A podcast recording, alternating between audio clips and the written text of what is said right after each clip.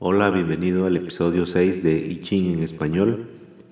En esta ocasión quiero compartirles la lectura de una obra mucho más reciente, eh, muy importante, que se llama I Ching, el libro de los cambios, con el comentario de Wang Bi. Es una traducción y prólogo y notas de Jordi Vilá, traducción, prólogo y notas del comentario de Wang Bi por Albert Galvani.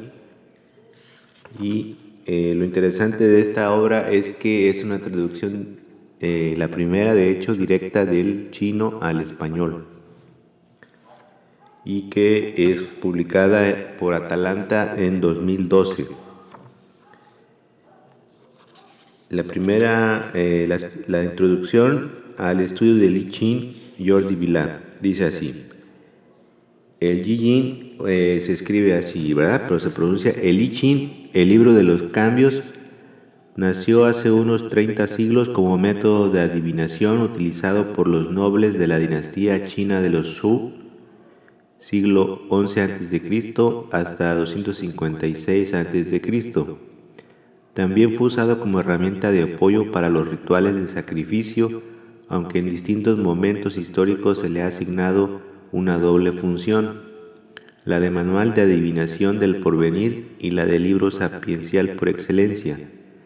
Por ello los más grandes eruditos chinos lo han estudiado como tratado de metafísica, libro sobre el orden social y natural, texto de meditación, sumario de psicología y documento filosófico.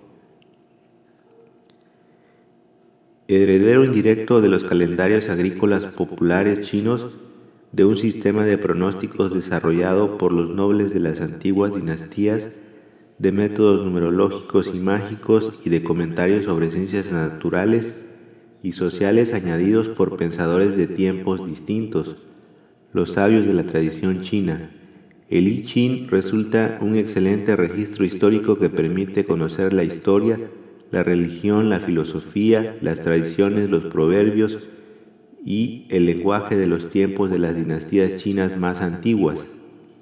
El I Ching abarca un sinfín de temas que han estado siempre presentes en la mente humana y va mucho más allá de los objetivos originales impuestos por los inspirados redactores del texto. Por eso, y a pesar de los problemas lingüísticos, culturales, étnicos y cronológicos que puedan derivarse de su traducción, el I Ching no aparecerá del todo extraño a los ojos de los lectores occidentales.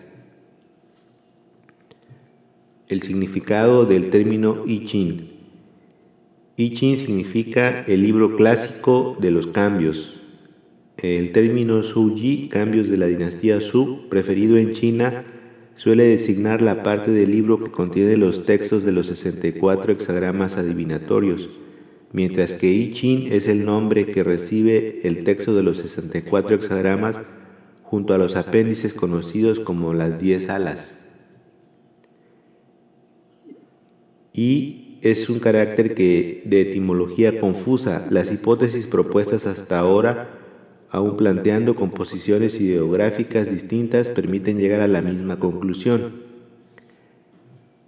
1. El carácter sol más el carácter que originariamente significaba el ondear de un estandarte al viento pero que también puede interpretarse como agua cayendo del cielo, el sol y la lluvia, un cielo claro y un cielo nublado, imagen bucólica de los cambios climatológicos naturales a lo largo del ciclo anual. El carácter Ri, sol, más el carácter Yue, luna, la alternancia entre día y noche, imagen de los cambios cíclicos acaecidos durante el transcurso del día. La imagen estilizada de un camaleón, animal capaz de confundirse con el entorno gracias a su capacidad para cambiar el color de su piel, también podría referirse a un lagarto gecko capaz, según una antigua leyenda, de cambiar de color 12 veces al día. Podemos concluir que independientemente del origen etimológico del carácter yi, su significado literal es el de cambio, transformación o mutación. Glosas posteriores, sin embargo, amplían el significado del carácter y permiten interpretarlo de distintos modos. Y cambio, y simple, fácil, y permanente, lo que no cambia. Esta paradoja es típica de la visión de los constructores del libro de los cambios, quienes quisieron enfatizar el hecho de que al describir cualquier fenómeno, lo único permanente es el cambio, la facultad de transformación y de evolución de todas las cosas. Chin designa los libros clásicos, en particular los clásicos confucianos, elevados a la categoría de canon por su importancia en la construcción de una educación moral completa. El radical del ideograma, los trazos de la izquierda, representa el hilo de un capullo de seda entrelazado para formar una hebra más fuerte. La parte derecha presenta una etimología indeterminada, para algunos es un telar, para otros la corriente de un río. El carácter en conjunto significa entramado, esto es, un entrelazamiento de distintas hebras de hilo para formar un tejido complejo. Los libros chinos arcaicos, por cierto, se inscribían sobre tiras de caña de bambú atadas entre sí por hilos, sistema que permitía enrollarlos para su mejor archivo y transporte. Orígenes mitológicos de Li Qin. Fuxi, el domesticador de animales, es el auténtico padre de la civilización china las leyendas chinas afirman que vivió entre el 2852 y el 2738 a.C. y se le atribuye la invención de las normas de civilización, las técnicas de cálculo mediante nudos en cuerdas, al estilo de los equipos andinos, y esta no es la única coincidencia entre la cultura china y la paleoamericana, la cocina, las técnicas de caza y pesca, etc. No es difícil ver en la figura de Fuxi el recuerdo atávico de los principios de la cultura ganadera. Su sucesor, Shen Nong, el agricultor mágico, representará el paso del pastoreo a la civilización agrícola y sedentaria. Finalmente, el tercer gran héroe chino, Yu, el domesticador de las aguas, se convertirá en el símbolo de la civilización y la ingeniería. Dice el libro de los venerables documentos, el mapa del río y los ocho trigramas se remontan a tiempos del reinado de Fuxi, quien vio surgir un caballo, dragón de las aguas del río amarillo, y a partir de las marcas que éste llevaba en el lomo, diseñó los ocho trigramas. Fuxi vio en estos signos un mensaje del cielo, lo que le indujo a penetrar en los misterios de su entorno, tal y como se describe en los apéndices de Li Qin. Cuando en la antigüedad el, honorable Bao Fuxi, soberano del mundo entero, miró hacia arriba para contemplar las imágenes que había en el cielo y luego hacia abajo para observar los modelos surgidos de la tierra, observó los dibujos de cada ave y de cada bestia y qué cosas eran adecuadas para la tierra. Para lo cercano eligió su propio cuerpo, para lo lejano escogió otras cosas y a partir de ahí creó los ocho trigramas. Las señales en el cuerpo del dragón estaban dispuestas según un patrón que más tarde se llamaría Etu, diagrama del río amarillo. La naturaleza dual del caballo dragón, animal místico, reviste una gran importancia. El dragón es el animal simbólico asociado en el libro de los cambios al yang puro, al poder creativo del cielo y el hexagrama Qian. Por su parte, el caballo, más precisamente la yegua, es el animal representativo del yin puro, del poder pasivo de la tierra y del hexagrama Kun. La fusión de las dos energías primordiales en un solo ser es un hecho de una trascendencia capital. El concepto del yin y el yang es una de las aportaciones más universales de la cultura china que considera este binomio el mecanismo que mantiene el equilibrio de un sistema. Yin y Yang no son en absoluto fuerzas primarias ni poderes cósmicos, sino utensilios de, la, utensilios de clasificación. Etimológicamente los conceptos yin y yang se referían exclusivamente a la ladera sombría iluminada de una montaña. Yin está formado por el radical ladera más un conjunto de caracteres que significan en el momento presente hay nubes. El carácter simplificado incluye el radical ladera más el carácter luna, lo que da una idea general de su polaridad. Yang está formado por el radical ladera más un conjunto de caracteres que representan los rayos del sol. El carácter simplificado muestra el radical ladera y el ideograma sol, exponiendo las características de su polaridad. De esto no debe deducirse una noción antagónica de dualidad, sino un sistema dinámico de complementariedad y equilibrio, una visión cíclica y relativa del universo en la que el yin llegado al extremo originará el yang y viceversa. Yin y yang no son cosas independientes, sino dos fases de un mismo fenómeno. Los textos canónicos Su, que exponen la teoría del yin y el yang, la relacionan con las diferentes técnicas de adivinación vigentes en tiempos de las antiguas dinastías. Se puede suponer que la teoría del yin y el yang apareció en la edad del bronce en el seno de la casta chamánica y que desde su origen se asoció con las ideas de adivinación y pronóstico.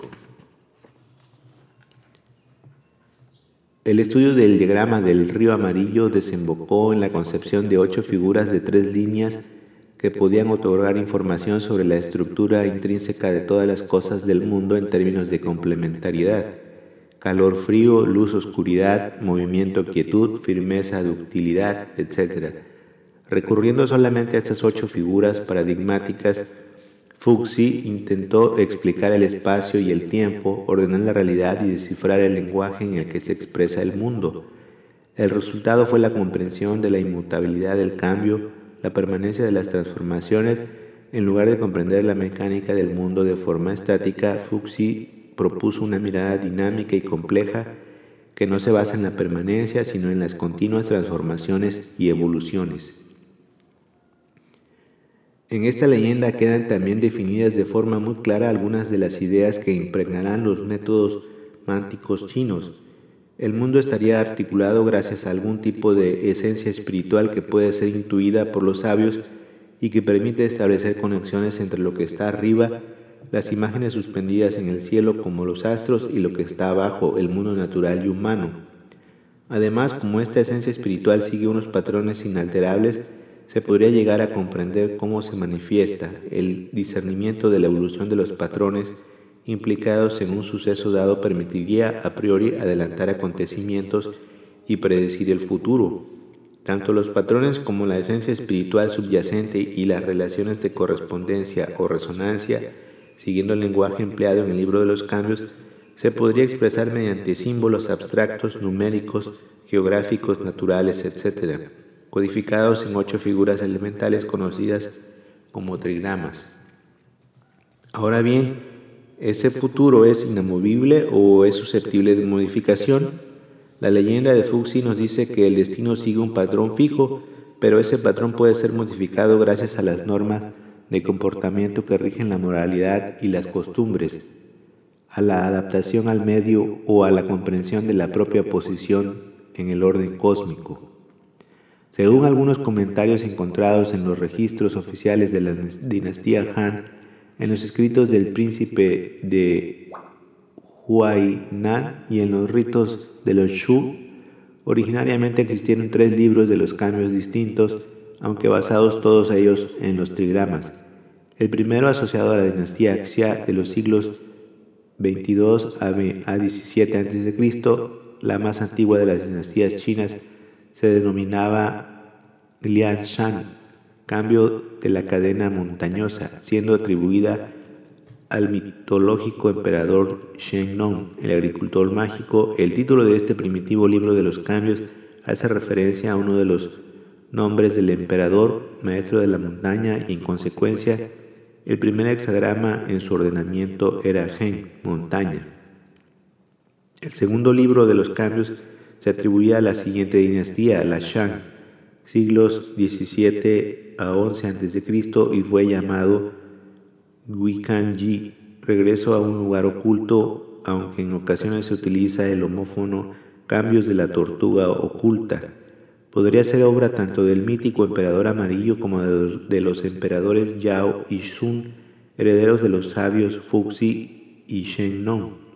En esta versión del libro de los cambios, el primer hexagrama era Kun, el principio pasivo, seguramente en consonancia con la idea de ocultación incluida en el título. Hasta hace muy poco tiempo se suponía que estas dos versiones se habían perdido o incluso que jamás existieron, pero recientes hallazgos arqueológicos en templos ancestrales de los Zhou en la provincia de Shaanxi han sacado a la luz algunos fragmentos de textos mánticos que, según las hipótesis apuntadas por el historiador Li Lin en 1997, podrían ser partes de ambas obras, si bien es imposible deducir cómo se establecían los hexagramas, la tercera y más importante versión del libro de los cambios es el texto obra del duque de Shu, conocido póstumamente como Wen, Wen Wan, el rey Wen. Este es el texto que actualmente conocemos como I Ching, los cambios de la dinastía Shu, y que comienza con el hexagrama Qian, el principio activo. Este es el texto que actualmente conocemos como Zhou Yi, los cambios de la dinastía Zhou y que comienza con el hexagrama Qian, el principio activo. Orígenes históricos del I Ching. Uno de los rasgos más característicos de la cultura china es la relativa invariabilidad de sus formas culturales esenciales que han seguido la misma pauta desde hace casi 40 siglos. Algunos caracteres de la escritura china siguen siendo, como veremos, los mismos que hace 3.000 años usaron los adivinos de las antiguas dinastías. Nos hallamos ante una especie de fósil viviente que pervive gracias a las especiales características de ritos primordiales de la cultura china, como el culto a los antepasados que obligó a los sabios a no alejarse de las normas establecidas por los ancestros. Para los chinos del periodo clásico, la cultura era la suma de la sabiduría de maestros pasados tan perfecta que no podía alterarse ni modificarse de modo sustancial. Esta concepción de la cultura podría explicar en parte el monolitismo cultural chino y su relativo estancamiento en algunos campos de investigación. Sin embargo, el respeto a la tradición ha contribuido a la creación y conservación de una ingente cantidad de registros escritos que nos explican cuáles eran los principales cánones tradicionales y cómo se debían interpretar para no traicionar el deseo de los antepasados. En este contexto debemos comprender las palabras de Kunzi, el maestro Confucio, cuando dijo, yo no invento, transmito. Confucio se situaba de este modo en la cadena de sabios que comunicaban el conocimiento de forma literal. Las dinastías chinas más antiguas eran monarquías teocráticas designadas por el poder del cielo y por lo tanto cualquier asunto político era a la vez un asunto religioso.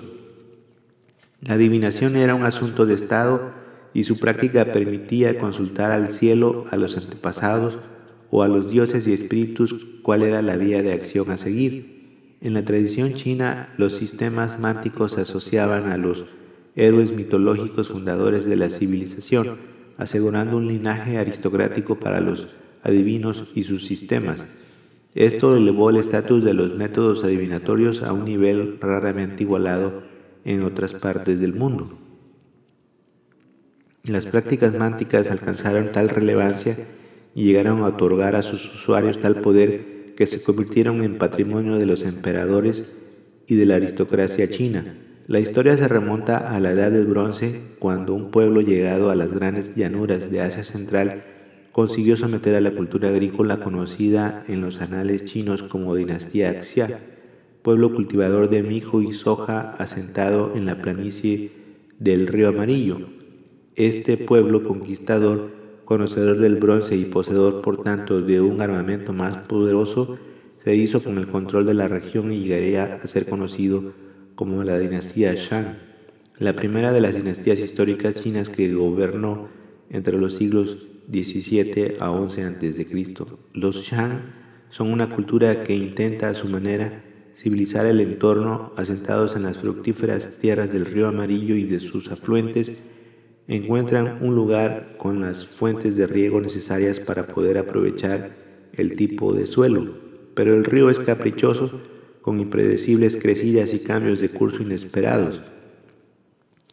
Ya desde la época Shang, el agua representará para los chinos un elemento altamente peligroso que hay que vigilar constantemente y eventualmente llegar a vencer. Este terror referencial representado por el agua se hará patente en los mitos de Yu, el domesticador de las aguas.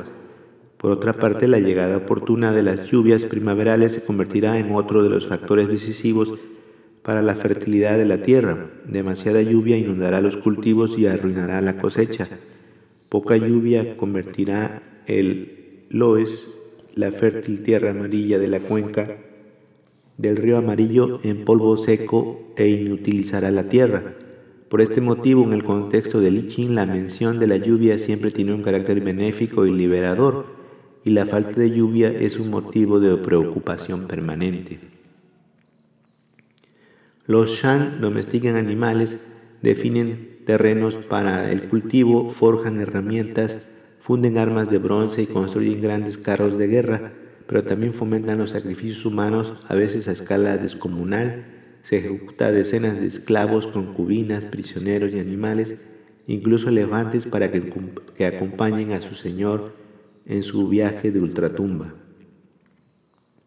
En esta época la casta de los chamanes ya estaba configurada en gremios, lo que permite suponer que la tradición mántica se remontaba a tiempos anteriores, probablemente neolíticos, y quizá estuviesen relacionados con los chamanes tunguses, tunguses. Los magos se agrupaban en linajes compuestos por hombres y mujeres chamanes reunidos bajo el apelativo común de Wu. Tan importante era el papel de estos magos que hace ya un siglo el sinólogo JJM de Groot utilizó el término Wuismo para referirse a la religión primitiva de China.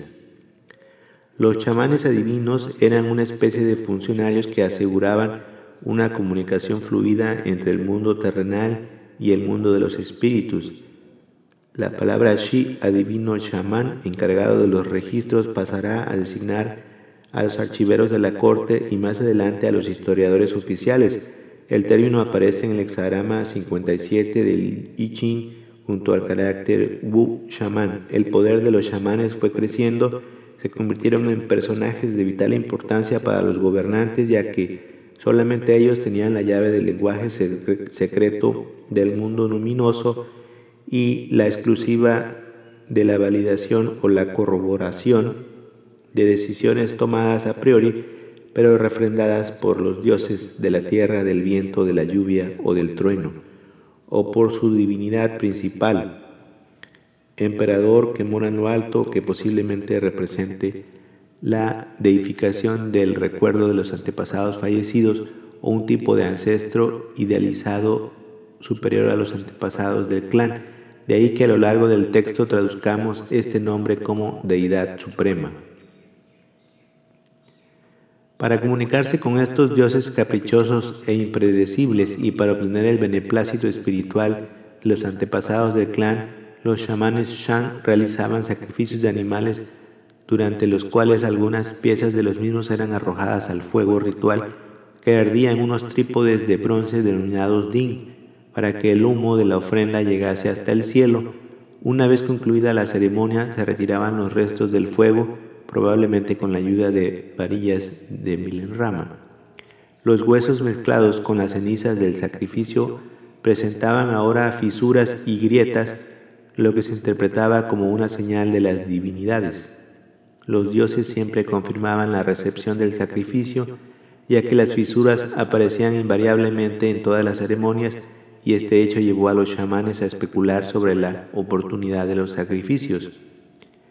El mismo sacrificio ofrecido al mismo Dios a veces se presenta propicio y otras nefasto. ¿Por qué? La respuesta de los magos Shan es una solución elegante que marcará todos los métodos de adivinación chinos durante milenios. El factor tiempo es el eje decisivo. Un sacrificio realizado en el momento oportuno se mostrará benéfico, mientras que si se lleva a cabo en un momento inadecuado, el resultado será funesto. La posición de los magos da un salto cualitativo ya que el mundo, su mundo, que antes era un escenario caótico en el que los dioses obraban a su voluntad, se convierte ahora en un sistema organizado de forma cíclica, susceptible de ser clasificado de forma coherente. Ahora los chamanes serán capaces de ver el orden bajo el caos, encargados de calcular el momento adecuado para realizar un sacrificio concreto. Se clasifican los huesos de animales como bueyes, ciervos, cerdos y cabras para los rituales. Los huesos escogidos no deberían ser ni largos ni redondos. Los preferidos eran los homóplatos o escápulas. En vez de arrojar el hueso al brasero ritual, ahora se le aplica un calor localizado mediante un tizón al rojo vivo que después será reemplazado por un punzón de bronce. El hueso se resquebraja mostrando grietas irregulares que originarán el carácter bu onomatopeya del sonido del hueso al estallar. El significado original del término era adivinación mediante el fuego, piromancia, pero actualmente se utiliza todavía en chino, inalterado durante más de 30 siglos, para definir cualquier método de pronóstico. Nacía la osteomancia o escaplomancia, la lectura de homóplatos de bóvido. Con el tiempo, los huesos de bóvidos se revelaron insuficientes para explicar los símbolos en los que se expresa el mundo espiritual y los chamanes volvieron sus ojos hacia la tortuga, símbolo de sabiduría y longevidad e imagen del universo. Con su vientre con su vientre plano como la tierra, y su caparazón en forma de bóveda como el cielo, la tortuga es un actor fundamental en los mitos cosmológicos de los chinos primitivos. Tanto querían saber los gobernantes Shang que para cubrir la demanda de petos de tortuga, la parte inferior de los caparazones de las tortugas, también llamados plastrones, crearon un ministerio encargado de la importación de tortugas inexistentes en la zona de dominio Shan, su comercio llevó a estos animales al borde de la extinción. La que lo niomancia, la adivinación por los petos de tortuga, acabará desbancando a la osteomancia.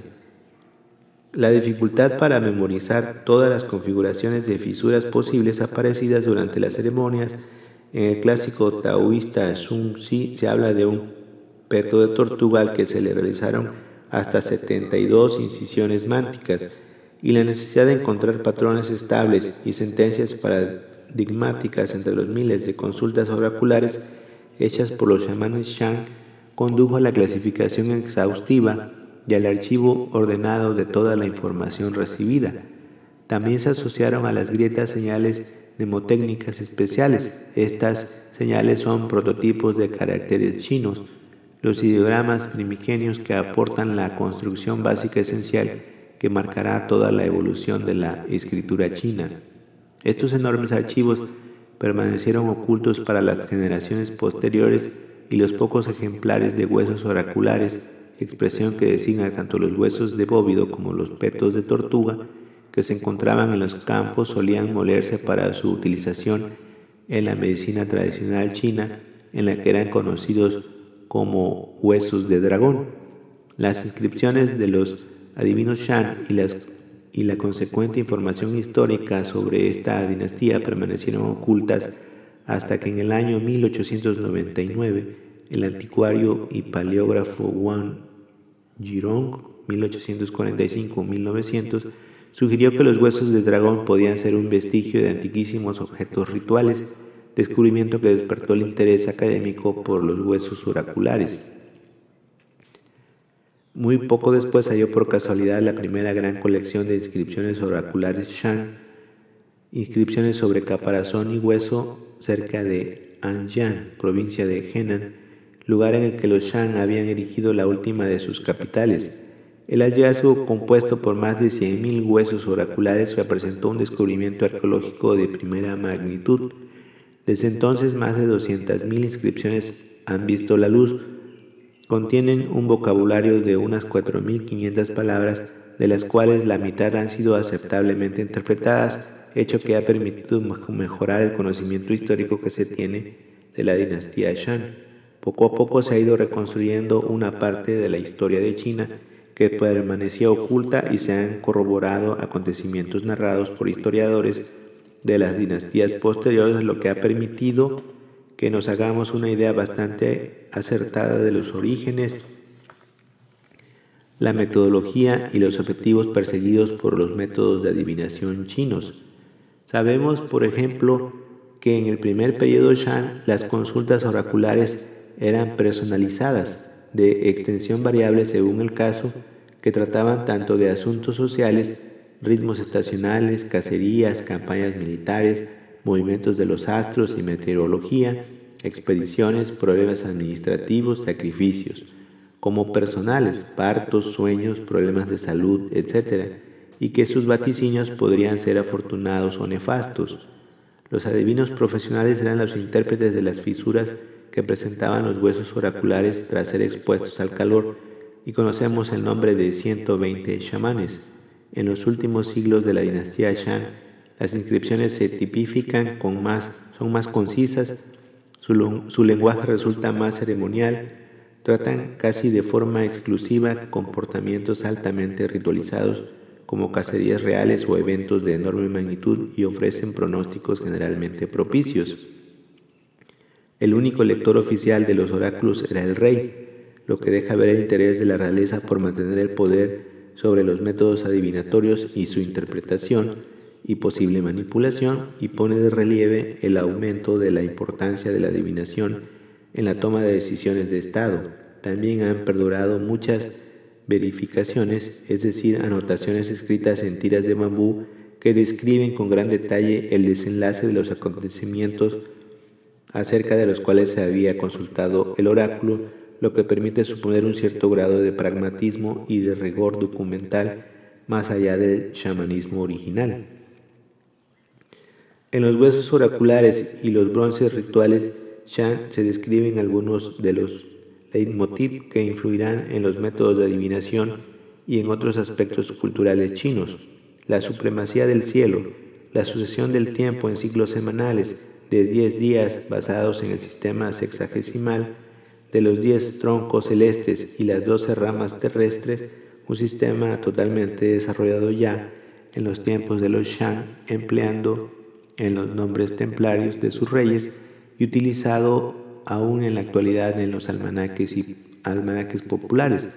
La concepción del universo como un ser orgánico con vida propia, un concepto especial de la simetría en la decoración cerámica y en los diseños oraculares que podría sugerir la futura aparición de la dialéctica yin-yang o la noción de relaciones bidireccionales entre el mundo temporal y el sobrenatural.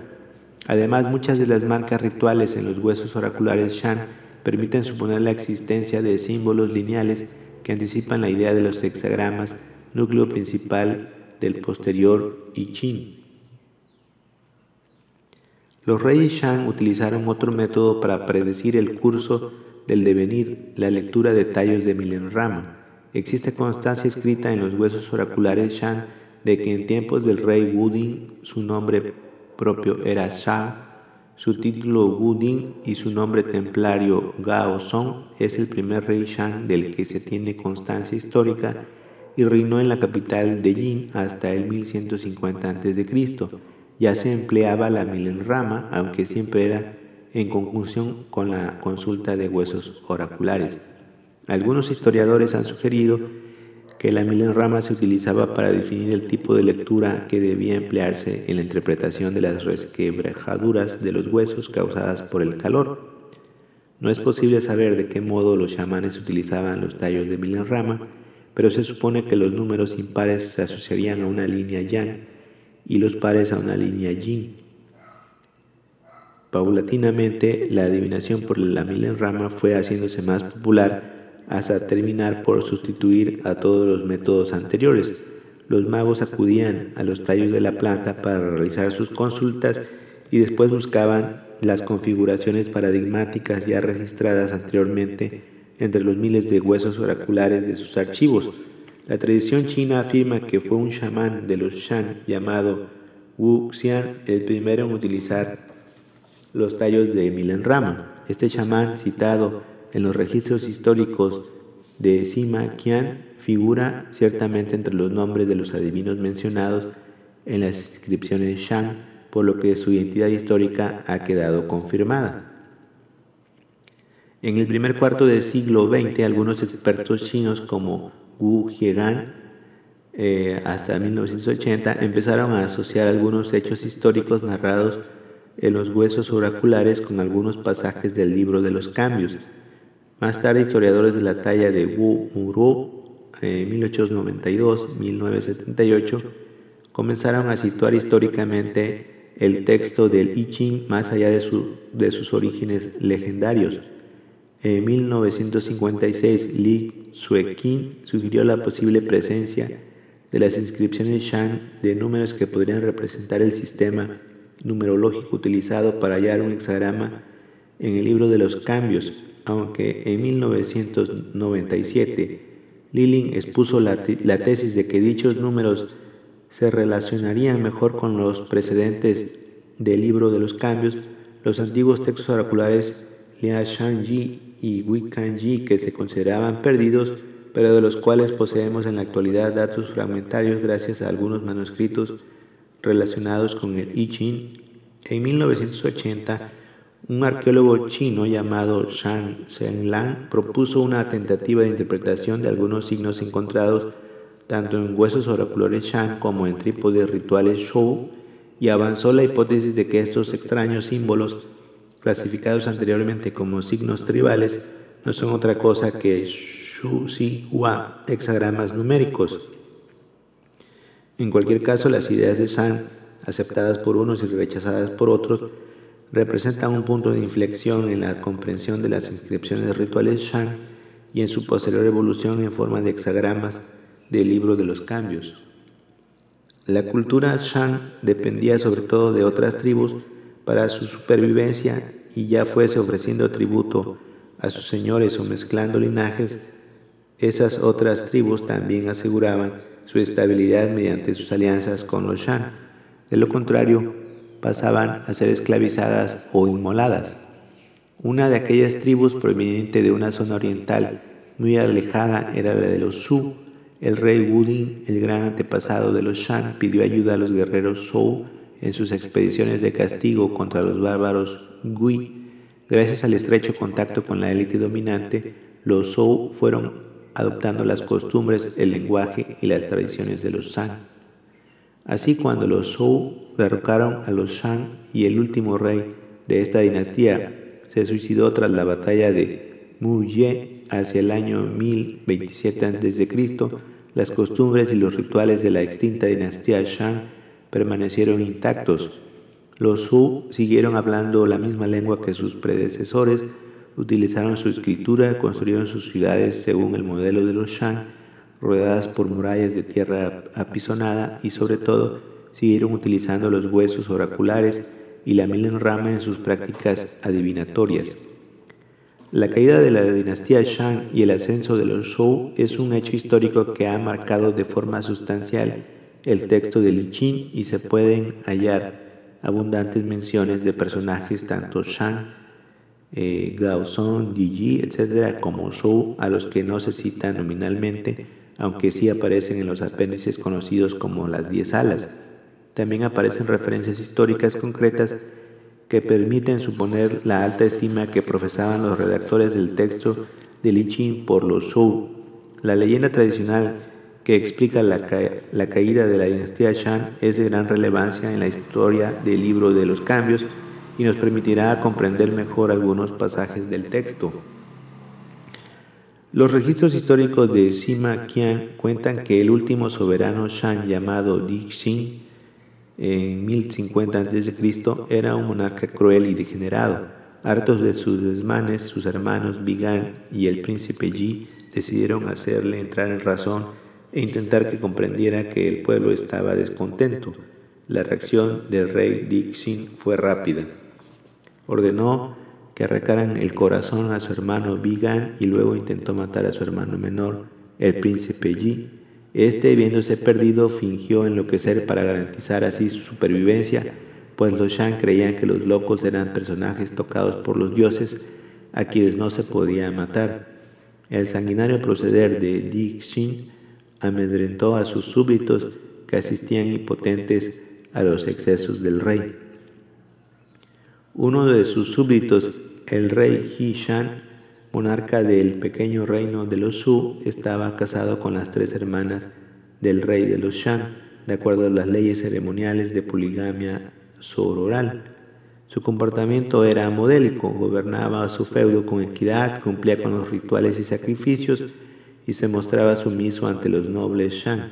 Sin embargo, este proceder tan ejemplar despertó la ira y la envidia del tirano Dixin, quien durante una audiencia ordenó apresar a Ji Shang y encarcelarlo en una gruta.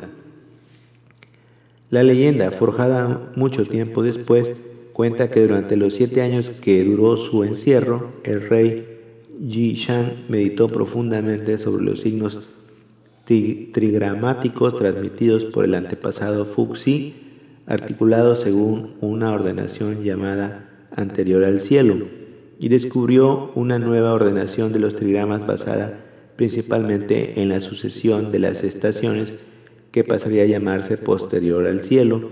Su método consistía en superponer dos trigramas, así obtuvo 64 combinaciones a las que añadió unos breves textos conocidos como Tuan, dictámenes. Esta gesta intelectual convertirá al preso rey Yi Shang en un héroe nacional chino, ejemplo de ética y moral, y por este motivo se le otorgará el nombre ceremonial de Wen Quan, el rey civilizador o rey que comprende las configuraciones, el carácter Wen significa tanto civilización como escritura, pero también se refiere a las configuraciones particulares de cada cosa, especialmente las grietas de los huesos oraculares. Cuando finalmente el rey Wen fue liberado, sus tres hijos, Fa, el intrépido futuro rey Wu, Dan, el sabio llamado duque de Zhou, y Feng, el abundante llamado marqués de Kan, le cuidaron y velaron por su salud, pero poco tiempo después murió. Entonces su hijo mayor Fa, título templario, será Wu Wan, rey marcial o rey guerrero, se alió con diferentes tribus leales y atacó las capitales Shan. La dinastía Shan fue finalmente derrocada. La, deidad suprema de los Shan quedó definitivamente destituida y su lugar fue ocupado por el mandato del cielo eh, Tianmin, la norma universal que decide si el gobierno terrenal es justo o injusto, favorable o nefasto, benéfico o desastroso. Poder escrutar los destinos del cielo es un deseo imperativo para los gobernantes Su y por ello sitúan en un lugar preferente los métodos de pronóstico del futuro y fomentan el uso de las varillas de Milenrama para este propósito.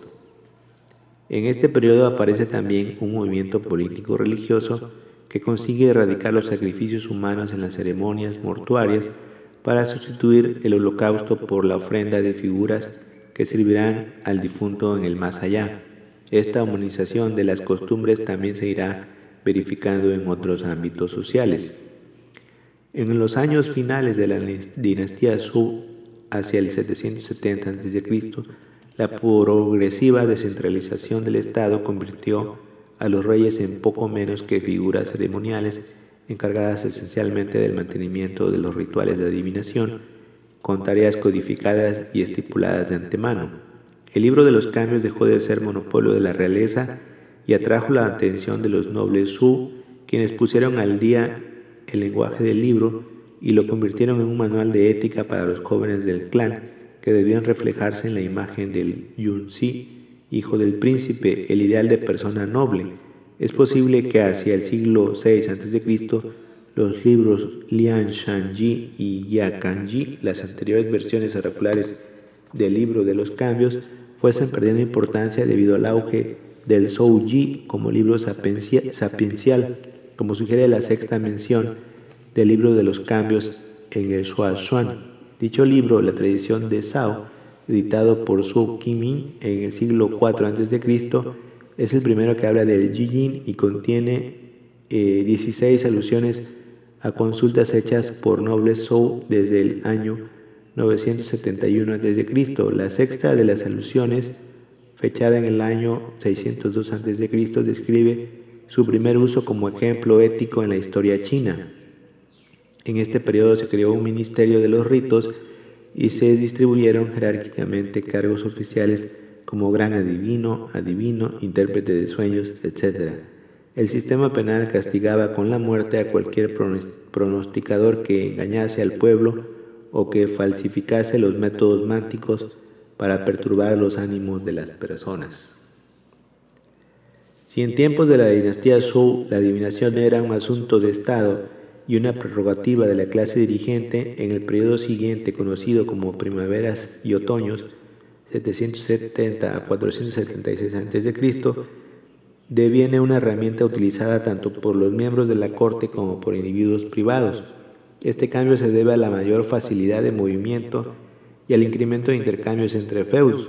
Feudos. La adivinación se populariza y no exclusivamente a través del método de las varillas, sino junto con la astrología, la fisionomía, la numerología, la geomancia o la onirocrítica.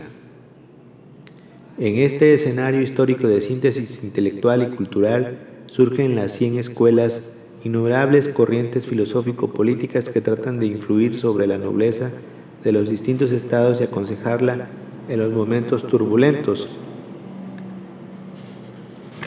Aparecen dos de los personajes más influyentes en la historia de la filosofía china, Lao Tzu, eh, siglo VI a.C., y Confucio, 551-479 a.C. Ambos elevarán el debate filosófico, harán evolucionar conceptos anteriores y permitirán el avance del conocimiento intelectual de la época.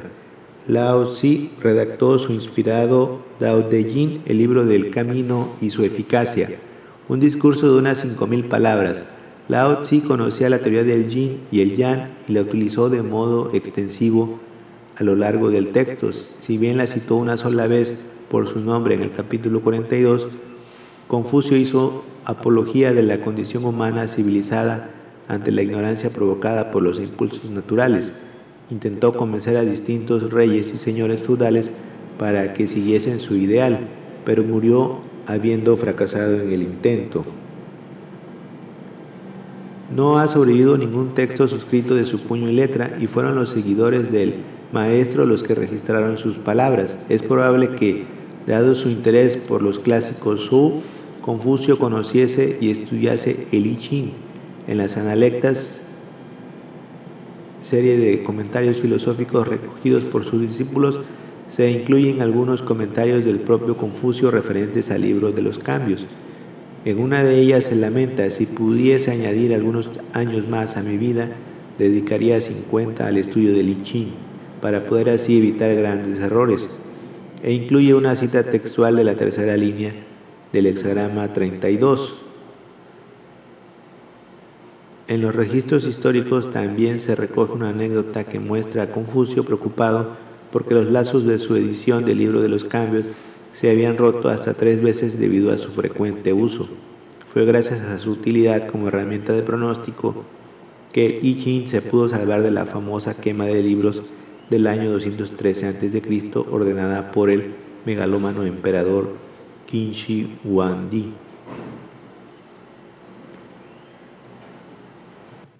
Con la dinastía Han 206 a 220 después de Cristo comienza una época de gran unificación social e intelectual y los métodos de adivinación se ven favorecidos por el apoyo oficial ofrecido a los Fangxi, expertos en ciencias ocultas, que encuentran en los emperadores y los príncipes unos mecenas muy generosos y que recurrirán a distintos métodos de pronóstico como las varillas de Milenrama y los huesos oraculares, pero también utilizarán diagramas, tablas de interpretación de los sueños, fisionomía, cálculos eh, numerológicos, etc.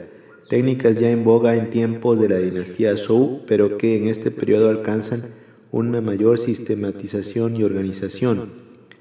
Los eruditos Han proporcionan interpretaciones, glosas y estudios sobre el I Ching con contenidos muy variados y complejos.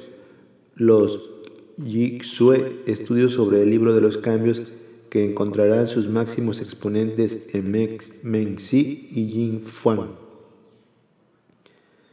Eh, del 77 al 37 a.C. En el año 136 a.C., durante el reinado del emperador Wu, el confucianismo se convierte en la escuela oficial. El Zhou Yi y su suplemento, las Diez Alas, se articulan entonces en un solo texto que se llamará I Ching, el libro de los cambios. Don Song Su, eh, de 179 a 104 a.C., es el máximo artífice del giro cosmológico de Li Ching al establecer una estrecha relación entre el contenido del texto y los apéndices y la cosmovisión basada en las correlaciones y correspondencias en boga en tiempos de la dinastía Han. Dong fue el primero en proporcionar que los clásicos confucianos, originalmente seis libros que posteriormente pasaron a ser cinco, el, el clásico de la historia, el libro de las odas, el libro de los cambios, el registro de los ritos y los anales de las primaveras y otoños, y el clásico de la música perdido, perdido durante la dinastía Han, fuesen la base de los exámenes imperiales y se dice que enseñaba a sus discípulos oculto tras una cortina celoso de su intimidad. Su ideario en cuestiones de política social y desarrollo ético se basa en los principios de dualidad y equilibrio propuestos en las líneas del libro de los cambios. Sus, ideas y teorías fueron conocidas globalmente como Xian Huxue, estudio de los símbolos y la numerología, escuela que se subdividirá eh, a su vez en distintas ramas. En, épocas posteriores aparece Wang Bi del 226 a 249, quien se inspira en la obra de los intelectuales Han y da muestras de una inteligencia fuera de lo común. Basando su ideal filosófico en Li Qin, une la idea de retorno a la naturaleza del taoísmo con el ideal social del confucianismo, poniendo a punto en sus apenas 24 años de vida una nueva escuela que se denominará Xuan Sue Estudio de los Misterios.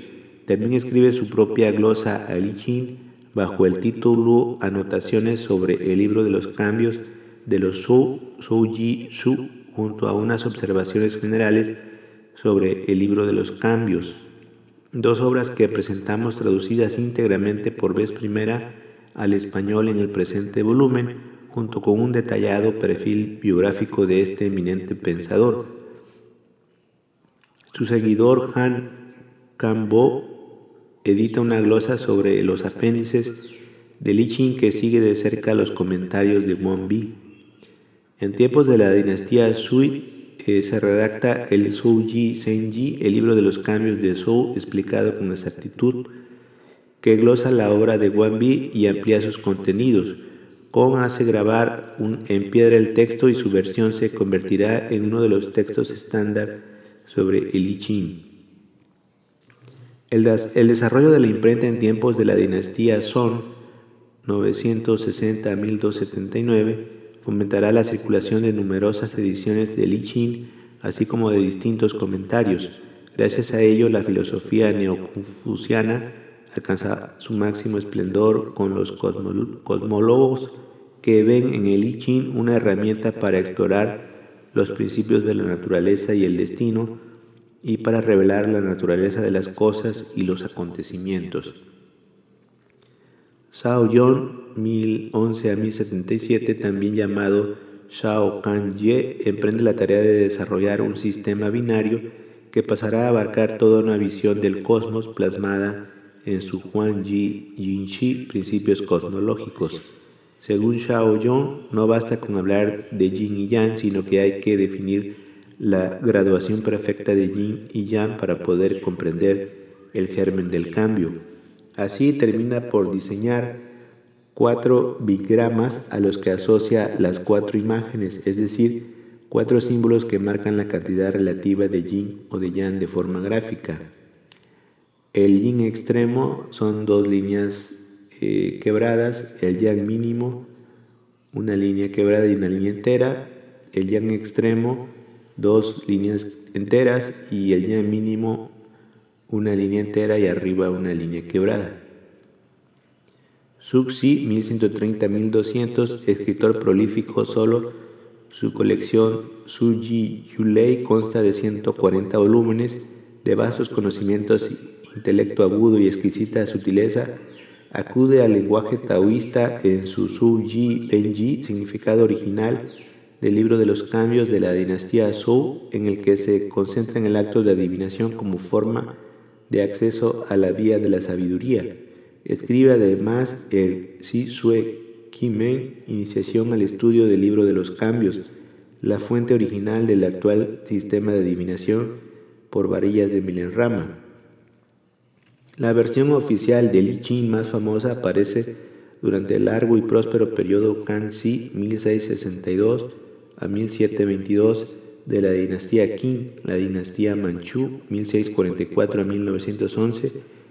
Entonces se dicta una edición imperial coordinada y editada por Li Guandi de 1642 a 1718, que se convertirá en la versión oficial del texto publicada en el año 1715, el Zhou-Yi Hong, corrección del contenido del libro de los cambios de los Zhou. Esta versión incluye el material de las fuentes más importantes halladas hasta el momento, junto a algunas adiciones de glosas y comentarios igualmente influyentes.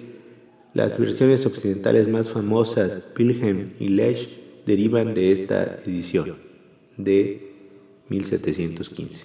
Hasta aquí una introducción de eh, Li Ching, el libro de los cambios, con el comentario de Wang Bi, eh, de los autores Jordi Vilá y Albert Galvani, en la editorial Atalanta del año 2012, eh, traducido directamente del chino al español. Gracias.